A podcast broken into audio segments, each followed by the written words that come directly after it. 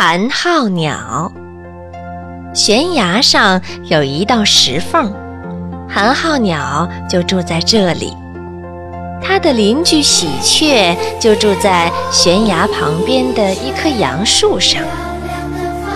冬天快来了，喜鹊衔来一些枯枝，开始垒巢，准备过冬。寒号鸟却整天的飞出去玩儿，玩累了就回来睡觉。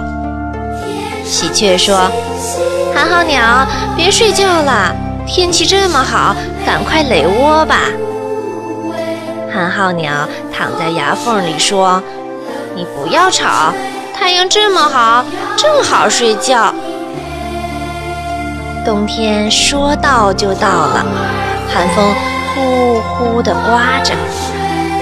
喜鹊住在温暖的窝里，寒号鸟却在冰冷的牙缝里，冷得直打哆嗦。它悲哀地叫着。哆啰啰，哆啰啰，我我明天就去垒窝。